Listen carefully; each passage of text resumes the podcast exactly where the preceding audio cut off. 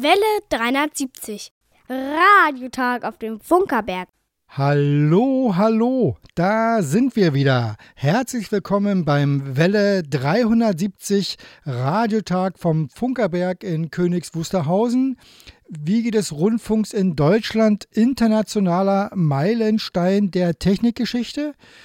Wir sind heute unter erschwerten Bedingungen hier im provisorischen Studio, weil das äh, Sender- und Funklichtmuseum ist quasi verhüllt, wir wird gebaut und wir senden aber trotzdem. Aus einer dreckigen Baustelle. Wir, das sind heute Der Matthias. Dieter. Der Georg.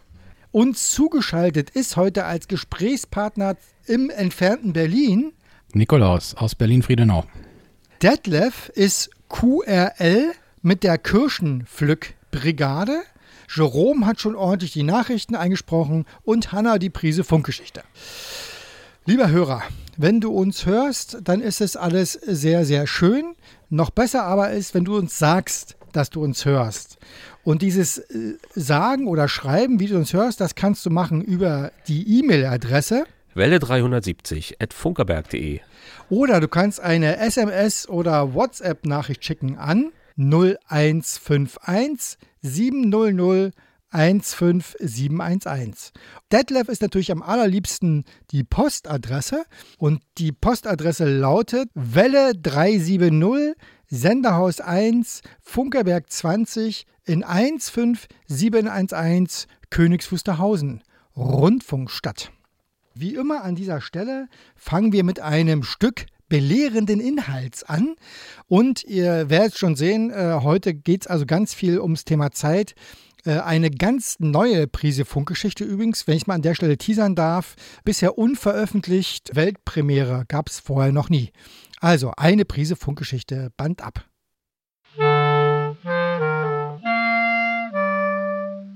Welle 370. Eine Prise Funkgeschichte. Gesprochen von Hannah. Wie spät es ist? Diese Frage kann im 21. Jahrhundert dank technischer Hilfsmittel zu jeder Zeit und an jedem Ort beantwortet werden.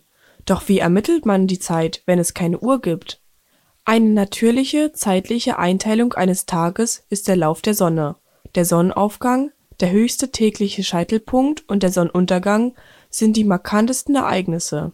Erste Sonnenuhren sind schon etwa 4000 Jahre vor Christi entstanden. Über viele Jahrhunderte waren Sonnenuhren der wichtigste Zeitgeber und die einige Minuten genaue Bestimmung der Zeit war vollkommen ausreichend. Etwa im 13. Jahrhundert setzte sich die Einteilung des Tages in zwölf Tagstunden und zwölf Nachtstunden jeweils gleicher Länge durch, und im 14. Jahrhundert kamen die ersten mechanischen Uhren auf, die eine Zählung der Stunden über einen ganzen Tag ermöglichten.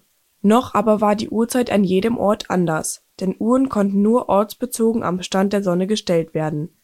Erste Einrichtungen zur örtlichen Zeitsynchronisation wurden so die Kirchturmglocken. Ihr Schall konnte einige Kilometer weit reichen und gab in diesem Umkreis die Zeit an. Mit zunehmender Entwicklung der Technik wurde die Notwendigkeit der zeitlichen Synchronisation immer drängender. Spätestens mit der Einführung der Eisenbahn wurden Ortswechsel so schnell möglich, dass die lokal unterschiedlichen Uhrzeiten auffielen. So wurde ab Mitte des 19. Jahrhunderts der Zeitabgleich über die drahtgebundene Telegrafie sichergestellt. Einem Verkehrsbereich half das jedoch nicht, der Schifffahrt. Hier war die Uhrzeit Ausgangspunkt für Positionsermittlung und Navigation. Eine Minute Zeitabweichung bedeuteten auf dem Meer viele Kilometer Ungenauigkeit. Und auch die auf Schiffen üblichen Chronographen müssten und müssen gestellt werden. So kam es, dass im Jahr 1998 der britische Instrumentalmacher Howard Grubb erstmalig die Synchronisation von Uhren per Funk vorschlug. Die ersten Zeitsignale wurden im Jahr 1903 von der United States Navy ausgestrahlt. Im kanadischen Halifax sollen die ersten Zeitinformationen im Jahr 1907 ausgestrahlt worden sein, und in Europa wurden Zeitinformationen ab 1910 vom Pariser Eiffelturm und auch vom Norddeich-Radio in Form des Morsecodes übertragen. Als Quelle für die genaue Zeit dienten in allen Fällen Observatorien, welche mit astronomischen Mitteln die Zeit bereits auf die Zehntelsekunde genau ermitteln konnten. Allerdings fehlte es an einem einheitlichen System der Übermittlung. In den Jahren 1912 und 1913 fanden in Paris die ersten internationalen Zeitkonferenzen statt, auf denen man sich grundsätzlich auf ein einheitliches System verständigte. Dieses Onogo genannte Zeitsignal bestand aus einer festgelegten Reihenfolge von kurzen und langen Tönen, durch welche die jeweilige Zeit kodiert übertragen wurde. Als Zeitbasis diente die Greenwich-Zeit. Die Übertragung des Onogo-Zeitsignals dauerte insgesamt zehn Minuten und wurde in Deutschland mehrmals täglich von der Küstenfunkstelle Norddeich ausgestrahlt. Ab 1917 wurde die Übertragung von Nauen übernommen. Auch auf der Empfängerseite entstanden zahlreiche Ideen. Spezielle Zeitsignalempfänger benutzten anfänglich große Rahmenantennen und konnten über aufwendige mechanische Systeme eine genau gehende Pendeluhr synchronisieren. Andere Lösungen sahen die Einstellung der Uhr per Hand vor worunter jedoch die Genauigkeit litt. Schon im Jahr 1926 stellten die Gebrüder Junghans eine sich per Funksignal selbstständig regulierende Uhr vor und erhielten dazu mehrere Patente. In den Handel kam die geplante Tischuhr jedoch nicht, und für den Radiohörer blieb es über viele Jahrzehnte lang beim stündlichen ausgestrahlten Stundenpieps. Erst die rasante Entwicklung der Elektronik sollte den nächsten Schritt möglich machen. Wolfgang Hilberg meldete im Jahr 1967 ein Patent an, in welcher er ein Verfahren zur laufenden Übermittlung der Uhrzeit beschrieb. Auf dieser Grundlage wurde das noch heute gültige Zeitsignal DCF-77 entwickelt. Der Sender Mainfling bei Frankfurt am Main hatte bereits im Jahr 1959 damit begonnen, für einige Stunden am Tag ein Zeitsignal sowie Zeitmessmarken zur Zeitsynchronisation zu übertragen. Ab dem 1. September 1970 begann man ganztägig mit der Ausstrahlung eines Zeitsignals, so dass Uhren im Gleichlauf gehalten werden konnten. Und am 5. Juni 1973 war es dann soweit. Seit diesem Tag erfolgt von Mainfling aus die vollständige Aussendung von Uhrzeit und Datum in Form eines kodierten Signals. Mit 50 Kilowatt Leistung hat der Sender eine Reichweite von etwa 2000 Kilometer und ist von Nordafrika bis an den Nordpol zu empfangen und dank einer Cäsium-Normalzeituhr der Physikalisch-Technischen Bundesanstalt in Braunschweig hat das Zeitsignal eine Abweichung von einer Sekunde in einer Million Jahre. Der Empfang war anfänglich sehr aufwendig und die Nutzung vorerst behördlichen Stellen sowie der Industrie vorbehalten und lizenzierten Funkamateuren. Von diesen stammen auch erste selbstgebaute stationäre Funkuhren. Im Jahr 1978 wurde der Empfang genehmigungsfrei. Und wieder war es die Firma Junghans, die Geschichte schreiben sollte. Bereits 1984 kam mit der RC1 eine batteriegespeiste Quarzuhr mit Zeitsynchronisation über das DCF-77-Signal auf den Markt. Und im Jahr 1990 wurde die Mega 1 vorgestellt, die erste Funk-Armbanduhr der Welt. Heute gibt es viele Alternativen zum Funkuhrensignal im Rundfunk wird die Zeit im RDS-Signal übertragen. Das GPS-Signal der Navigationssatelliten enthält ebenfalls die Uhrzeit und im Internet hat die Übermittlung der Zeit ein eigenes Protokoll. Eines aber hat sich nicht geändert: Der Tag hat 24 Stunden. Ungefähr. Und weiter geht's mit Musik. Ein Titel aus dem Jahr 1963. Er wurde noch viele Male auch von anderen Künstlern gesungen. Time on My Side von Kai Winding. Musik ab.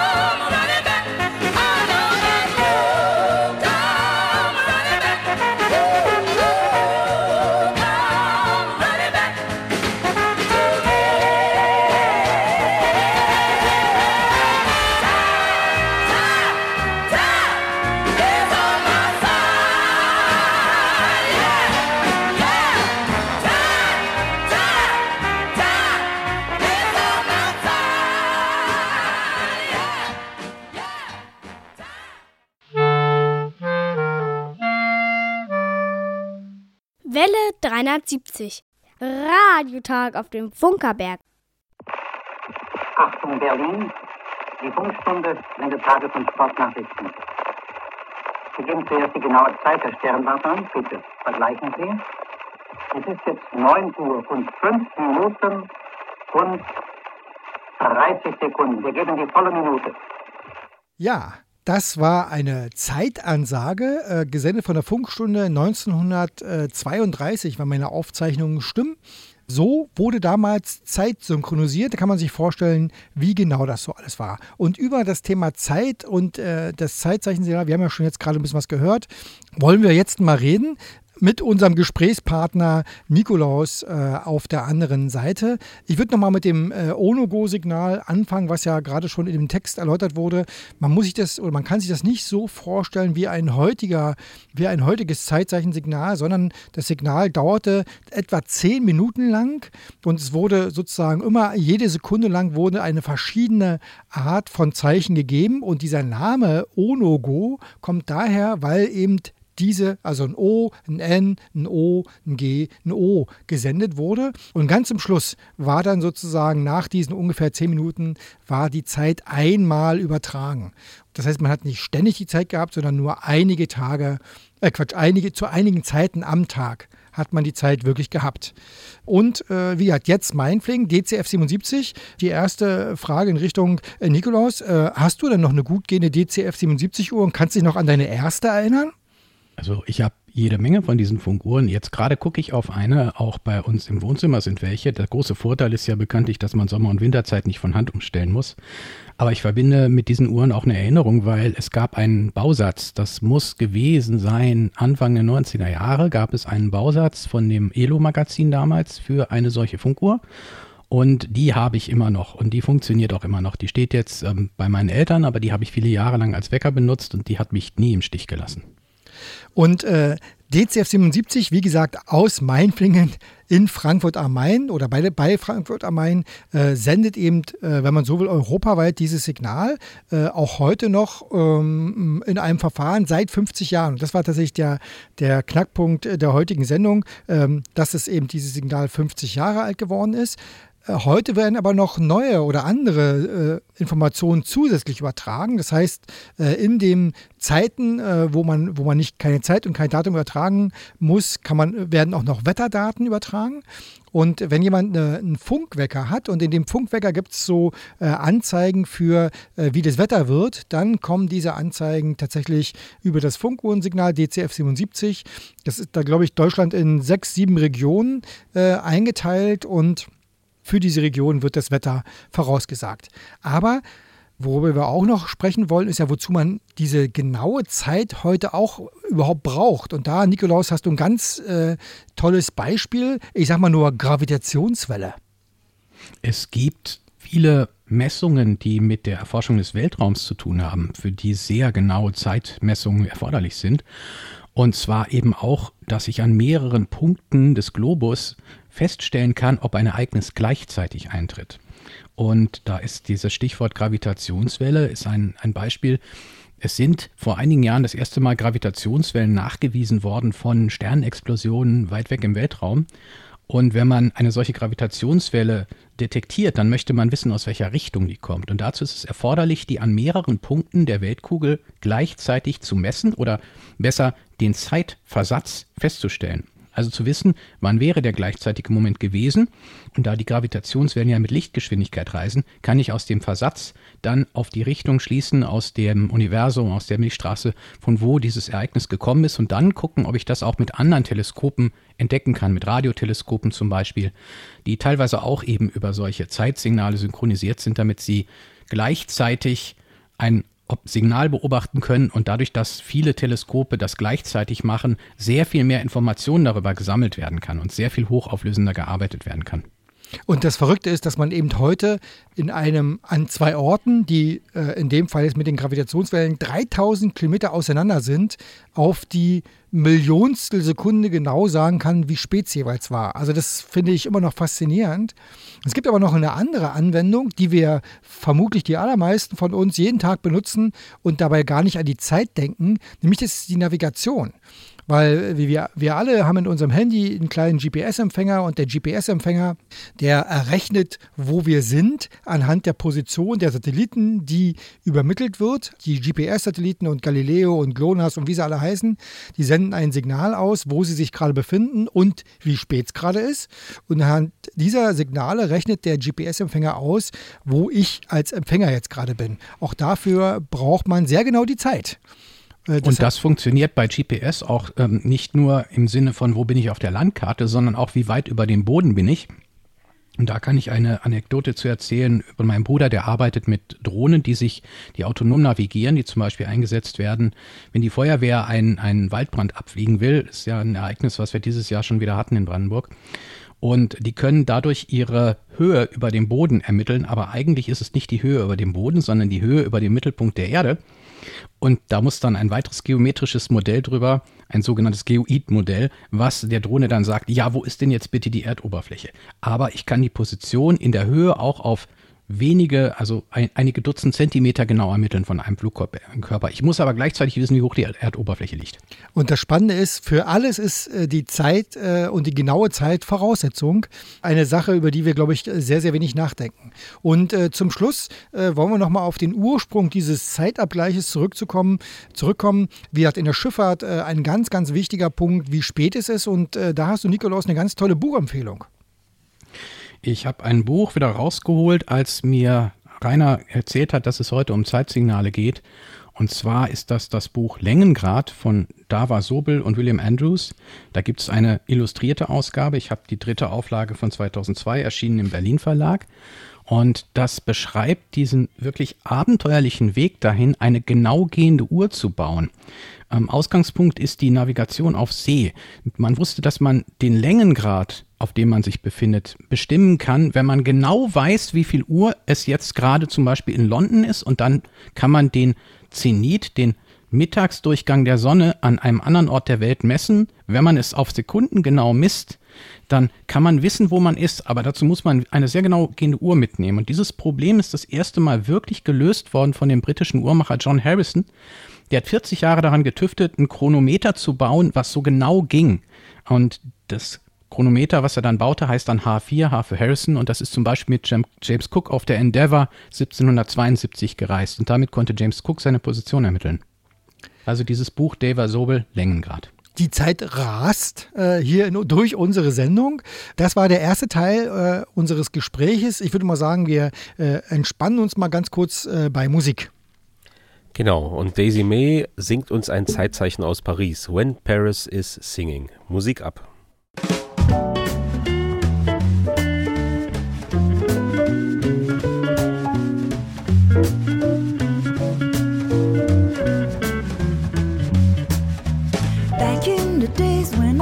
Was young. For me, Paris was just a song. Street lights were shining in my head. Why don't you come here and see for yourself? Fashion and beauty everywhere. Place for romantic love affairs. Even if for me it's just a dream. The place isn't what it seems. Paris is singing, I'm just happiness.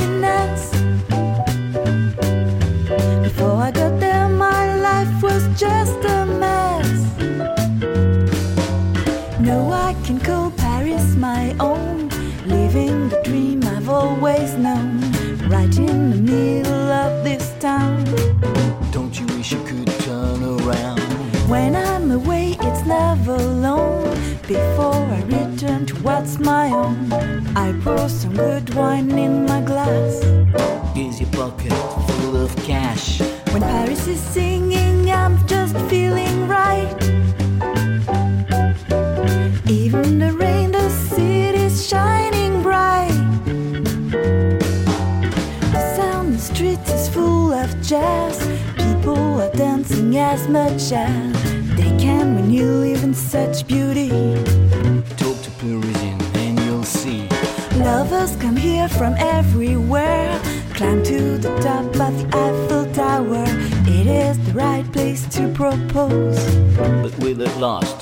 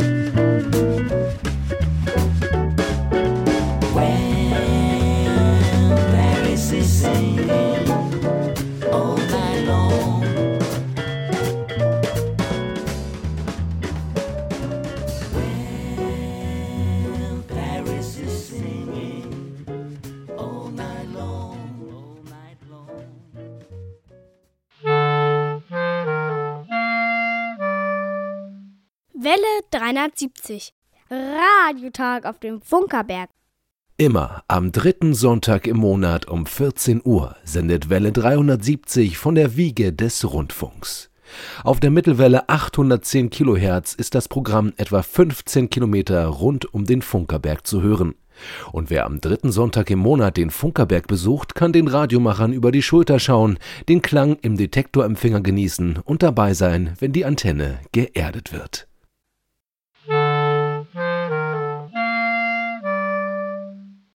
Ja, und wir sind hier in unserem äh, Welle 73 äh, Radiotag und wir haben heute so das große Oberthema Zeit. Und äh, wir wollen heute mal zeigen, wie viel oder wie lang oder wie kurz Jahre sein können. Und jetzt geht es um eine Geschichte, die eigentlich äh, sozusagen zehn Jahre umfasst.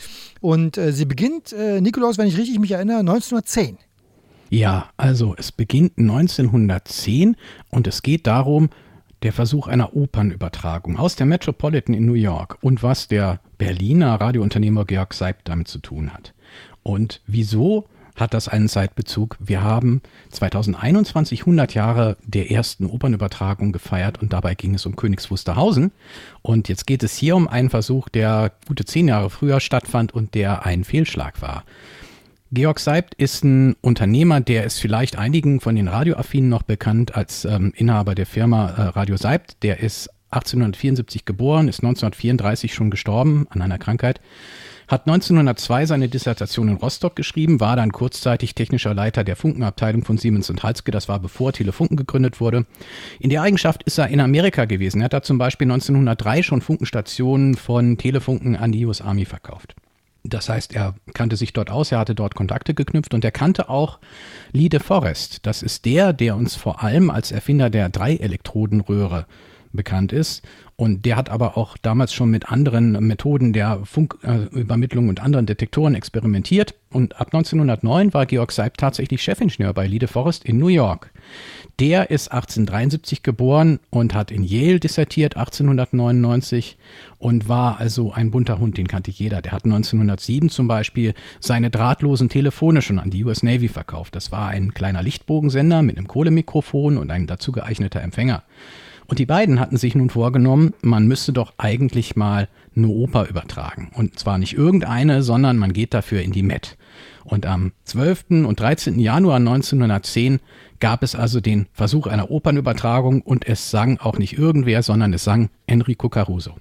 Die Quelle dazu ist die Zeitschrift Telephony, der in der Ausgabe vom 5. März 1910.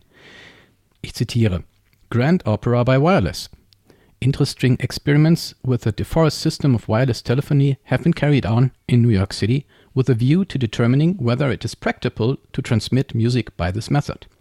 Interessante Experimente mit DeForest-System der drahtlosen Telefonie fanden in New York statt, um zu ermitteln, ob man damit Musik übertragen kann. Die Sendeeinrichtungen waren an der Bühne des Metropolitan Opera House installiert.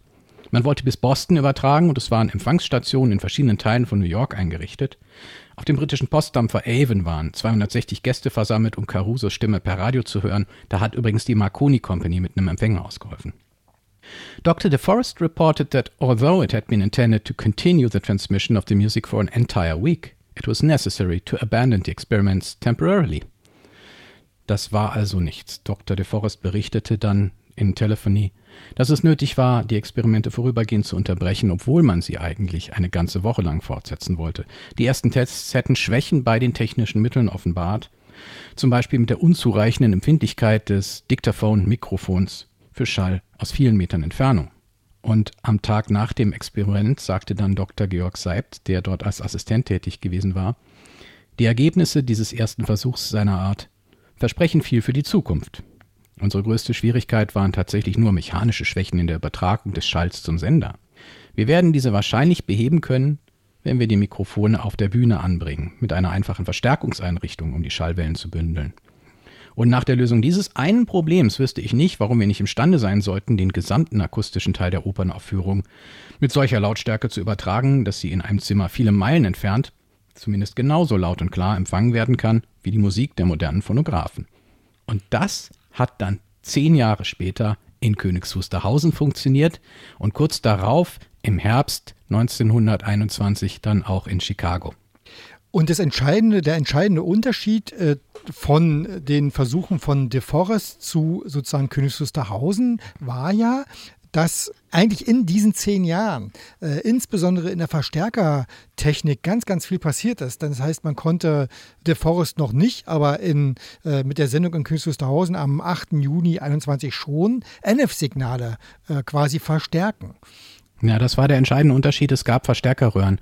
Und diese Experimente von 1910, die sind auch für mich ein kleines bisschen tragisch, weil der ähm, Lee Forest eigentlich das Instrument, was er dafür brauchte, schon erfunden hatte, die Drei-Elektrodenröhre. Sie war aber noch nicht so weit entwickelt, dass man damit Signale verstärken oder Modulatoren bauen konnte, ne, mit denen ich nachher die Hochfrequenzleistung meines Senders stark modulieren kann. Und es ist aber genau dieser Mann gewesen, der dafür die Grundsteine schon gelegt hat. Und das ist dieses Visionäre, was da drin ist und gleichzeitig das Scheitern an der Realität, auch an der wirtschaftlichen Realität. Das, das finde ich so frappierend.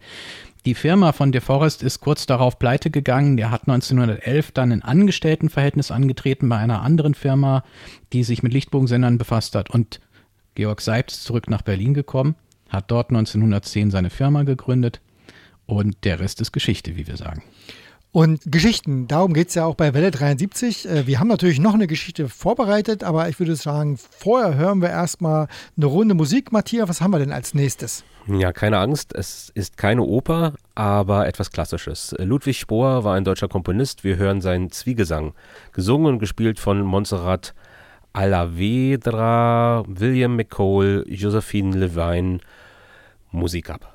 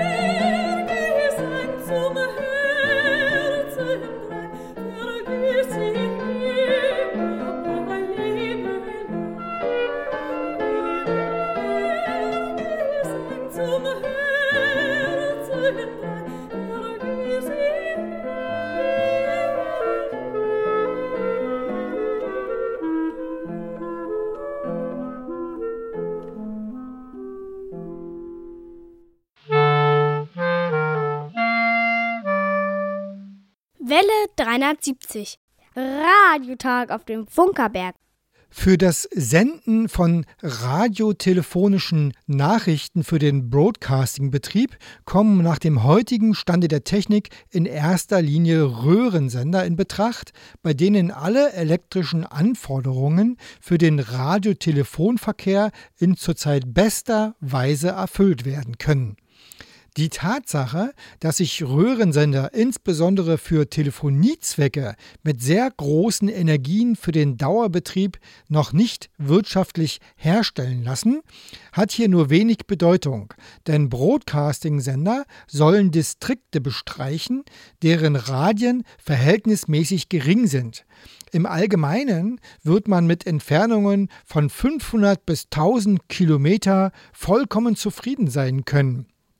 Im Übrigen ist durch Benutzung moderner Verstärkerschaltungen, ah, im Übrigen ist es durch Benutzung moderner Verstärkerschaltungen ohne weiteres möglich, Broadcasting-Anlagen auf erheblich größere Entfernungen zu erhalten.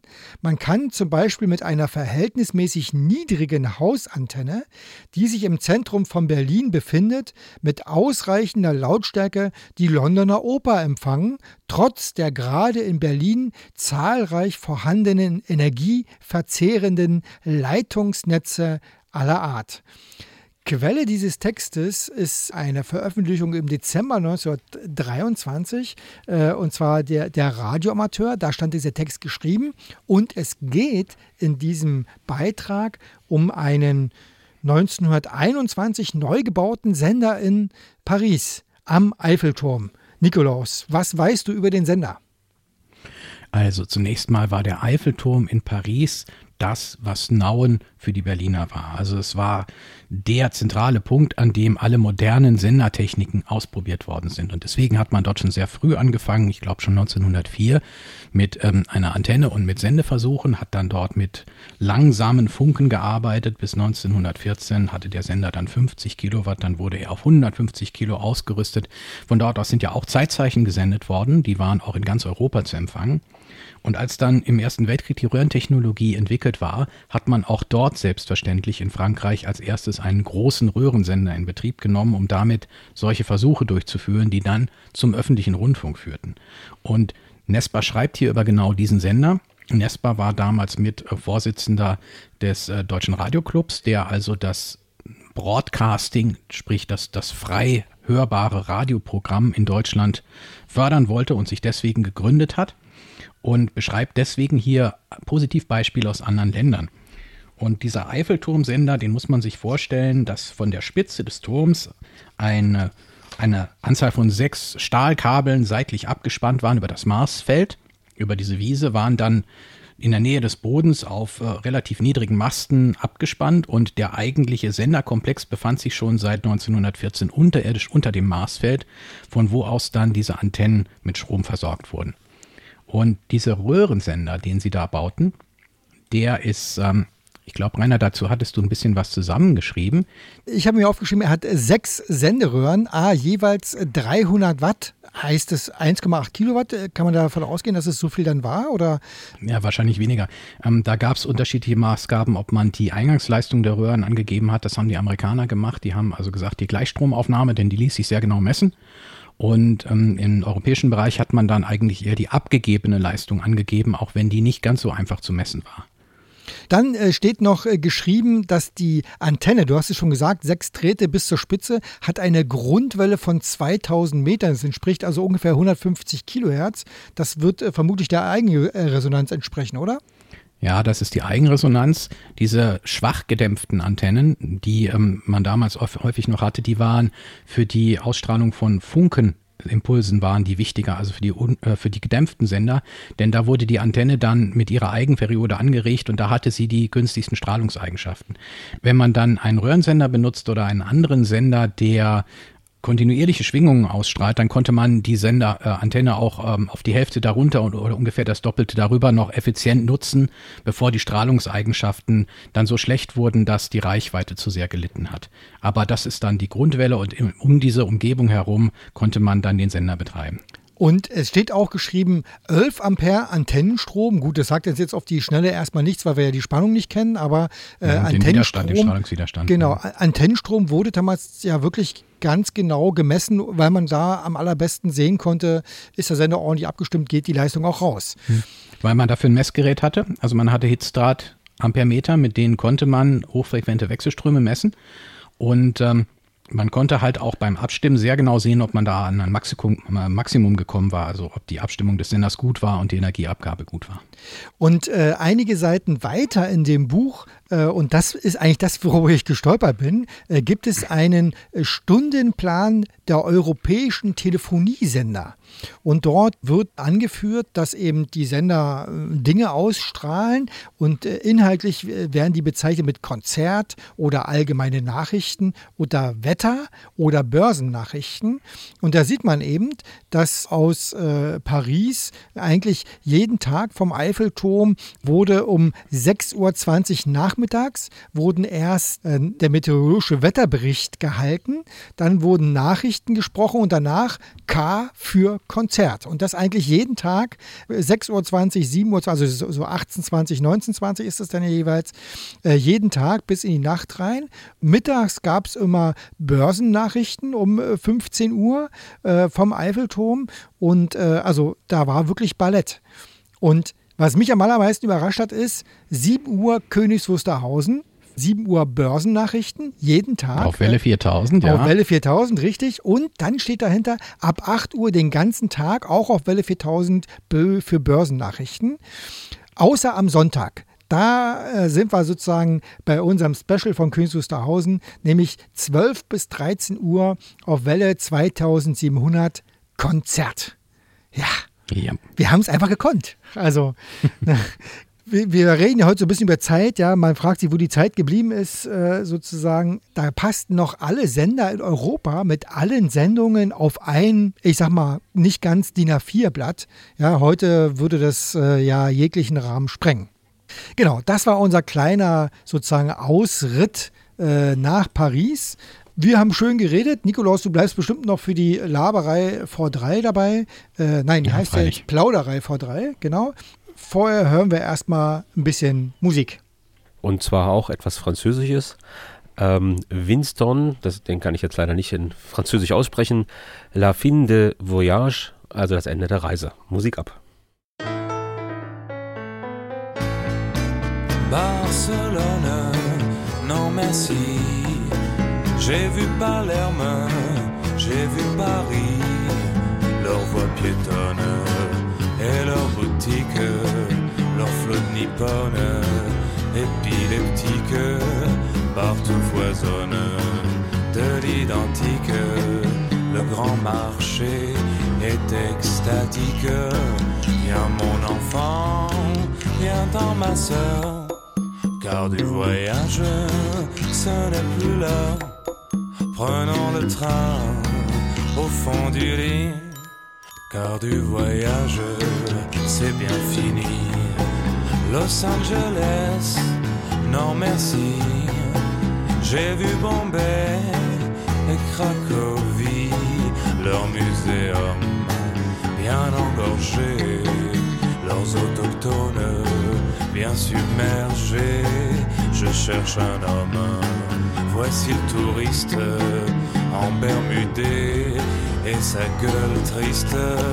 Viens mon enfant, viens t'en ma soeur, car les vaisseaux ne vont pour l'heure qu'à Paris Land ou même City. Oui, du voyage, c'est bien fini. Amsterdam, non merci. J'ai vu Dublin j'ai vu Séville, leurs aéroports, drainant leur masse de trois quarts morts, bouffés d'angoisse, leur surenchère à la vertu, leur pittoresque à perte de vue. Viens mon enfant, viens-t'en ma soeur, car de l'Orient les splendeurs de l'Occident l'effervescence et du midi l'incandescence du grand nord la mélancolie l'amant secret pleure l'agonie car du voyage c'est bien fini. Oui du voyage c'est bien fini. Oui du voyage c'est bien fini. Oui du voyage Welle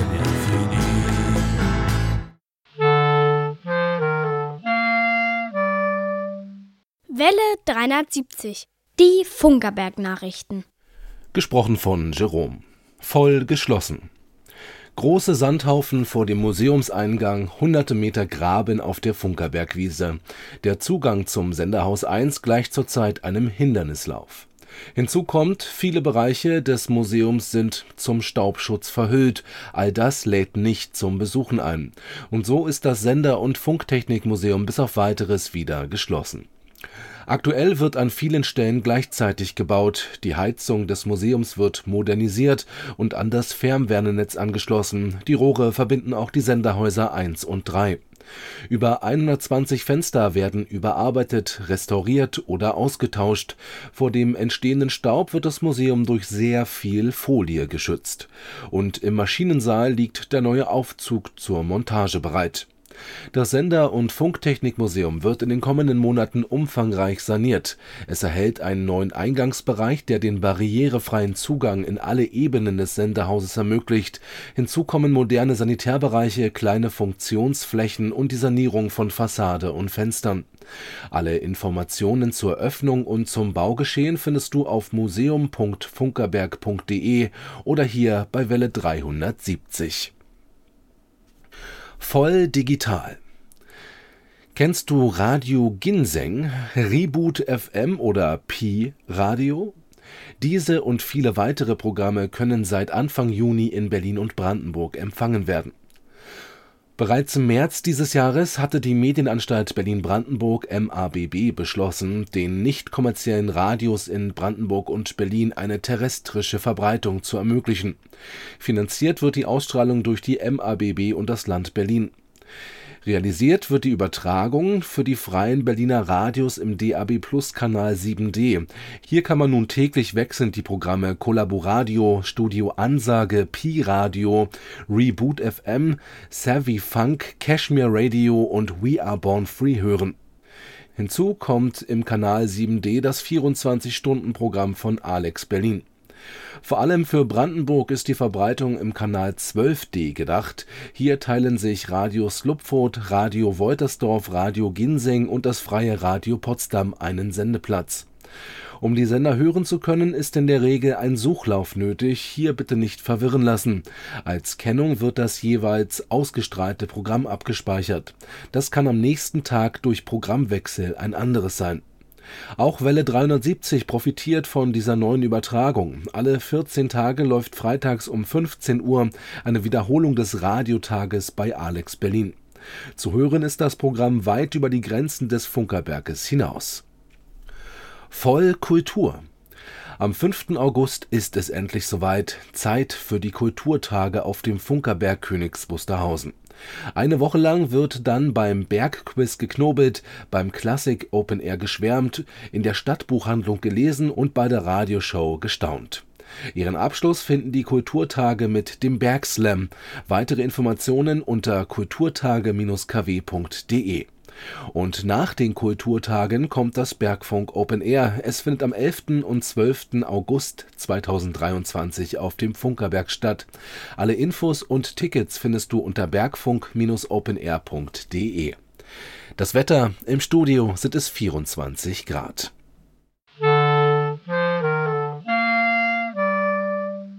Welle 370. Die Funkerberg-Termine.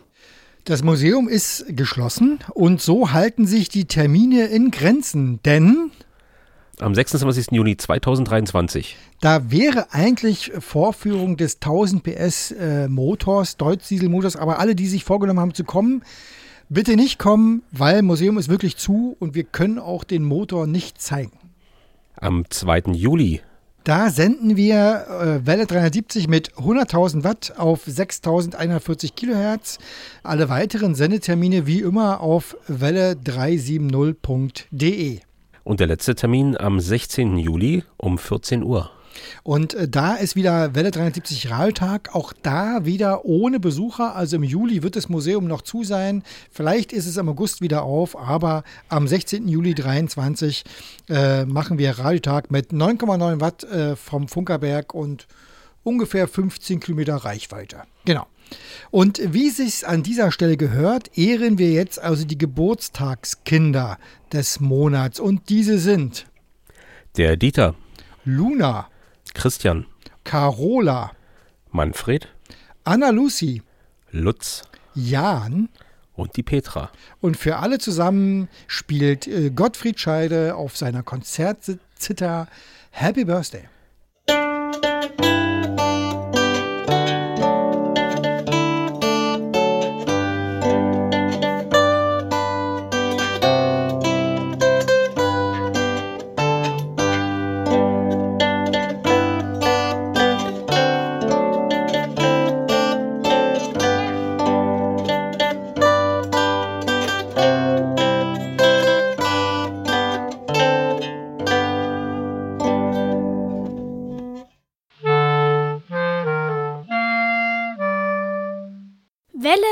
Welle 370. Die Hörerecke. Zur Hörerecke im Juli 2023 begrüße ich euch alle, liebe Welle 370 Freunde, recht herzlich. Ich, euer Hörerpostbearbeiter Detlef, habe einen großen Posten an E-Mail- und Schneckenpostzuschriften bekommen. Alle Einsender erhalten einen herzlichen Dank. Die Namensnennung der Hörerfreunde erfolgt in der Reihenfolge, wie sie zu den einzelnen Verbreitungswegen in der Redaktion eingetroffen sind. Hörer ohne Landesbezeichnung sind aus Deutschland. Die Frequenzangaben sind in Kilohertz angegeben. Für unsere Parallelausstrahlung zu Testzwecken am 7. Mai auf den Kurzwellen 6140 und 6095 haben folgende Hörer einen Bericht zugesandt. Thomas Becker, Ralf Urbanschik, Andreas Mücklich, Detlef Ollisch, Rüdiger Schmidt, Luxemburg, Felix Schäfer, Stefan Germann, Schweiz, Gottfried Scheide, Siegbert Gerhard, Erich Kröpke, Matthias Einert, Lutz Kulas, Klaus Funk, Patrick Travers, England, Henning Lohmann, Bernd Juressen, Klaus Erich Sieber, Norbert Bachmann, Michael Groni, Ernst Franker, Österreich, Dirk Budeus, Klaus Spielvogel, Ronny Funk, Peter Sandner, Erwin Bartel, Sandro Blatter, Schweiz, Johann Ruff und Paul Gager, Österreich. Kurt J. Prüssi-Stuper verfolgte beide Frequenzen am PC. Guido Wehrmann hörte die Aussendung über WebSDR Twente. Rainer Kussler, Christian Liers, Carlo Giordani, Italien und Klaus-Dieter Heuer haben sich auf die Kurzwelle 6140 konzentriert. Die Kurzwelle 6095 verfolgten Hidemitsu Miyake, Japan und Miguel Thalhofer. Igal Benger hörte unsere Aussendungen am 2. April auf der Kurzwelle 6140, am 8. und 9. April auf der Radio HCJB Frequenz 5920 und am 23. April auf der Kurzwelle 6070. Siegbert Gerhard und Siddhartha Bhattacharya, Indien, benutzten am 23. April ebenfalls die Kurzwelle 6070 zum Empfang. Am 26. Februar hat Gabriel Gomez, Uruguay, eine Web-SDR-Einrichtung zum Empfang der Kurzwelle 6070 aktiviert. Detlef Jurg verfolgte am 13. Mai auf der Radio HCJB Kurzwelle 3995 den Beitrag vom Funkerberg Museum. In Spanien hörte Juan Morales das Funkerberg Radio am 5. März auf der Kurzwelle 6140. Johann Ruff hat am 24. April die Kurzwelle 6070 am 14. Mai die HCJB Kurzwelle 5920 mit unseren Beiträgen empfangen. In der Post von Paul Gager sind weitere Empfangsberichte enthalten. Er hörte am 2. April auf der Kurzwelle 6140, am 8. April auf 5920 bei Radio HCJB, am 16. April im Internet und am 23. April auf 6070 unsere Sendebeiträge.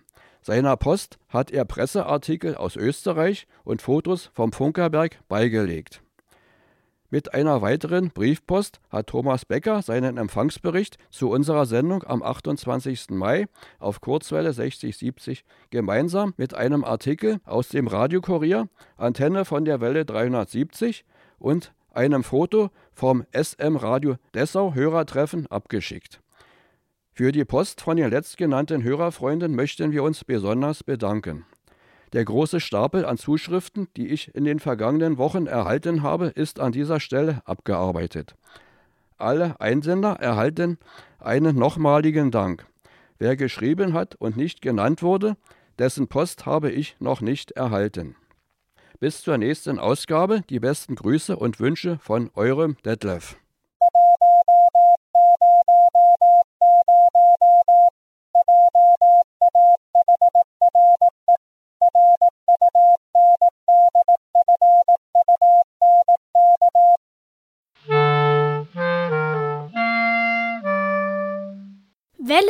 370. Plauderei vor drei. Matthias, Ja, es ist was ganz Seltsames passiert. Nicht nur, dass wir keinem, Heute- keinem Kaffee? keine Kaffee, sondern Fritz Cola. Wenn wir auf die Uhr gucken, es ist heute wirklich vor drei. Plauderei vor drei. Das Haben wir noch nie gehabt. Das gab es noch nie live.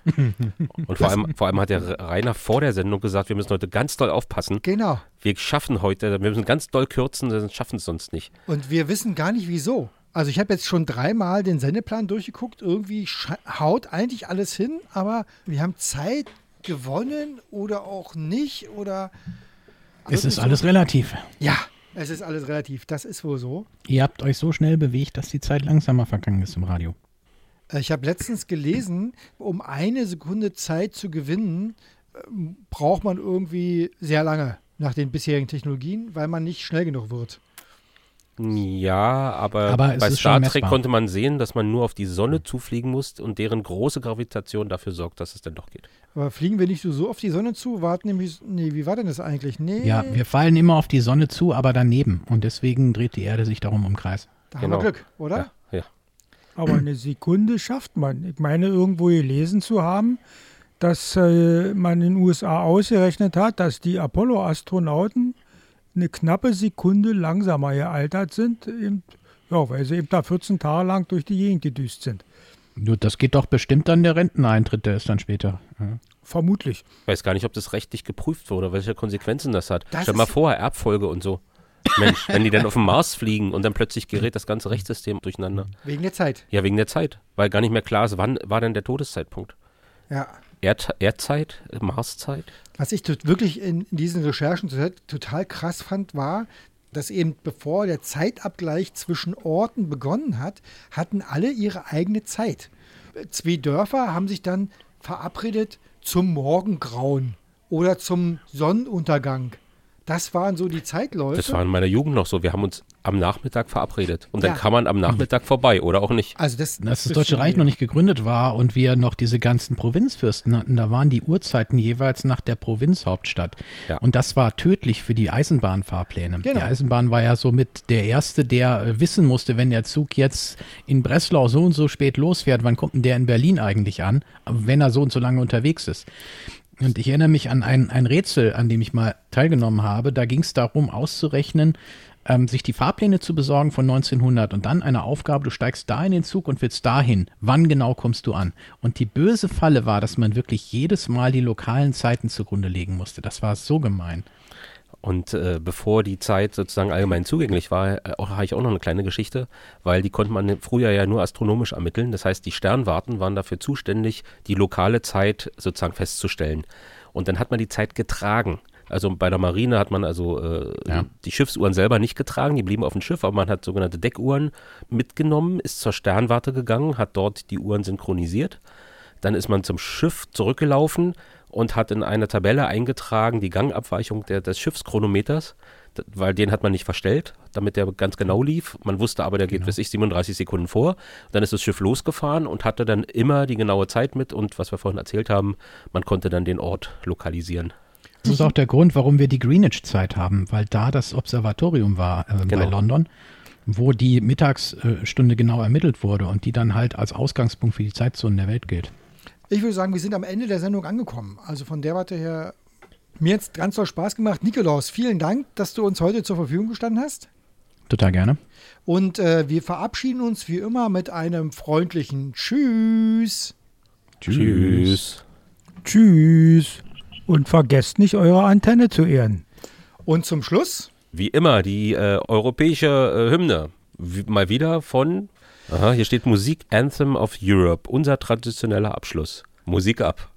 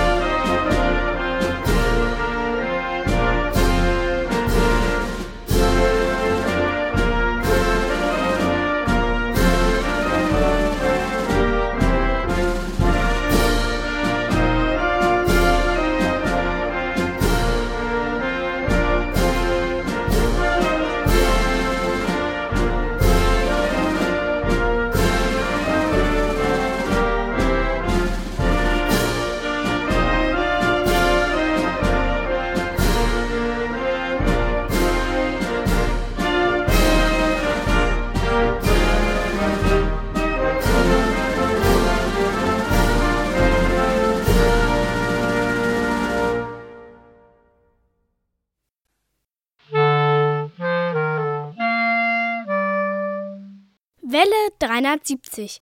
Radiotag auf dem Funkerberg.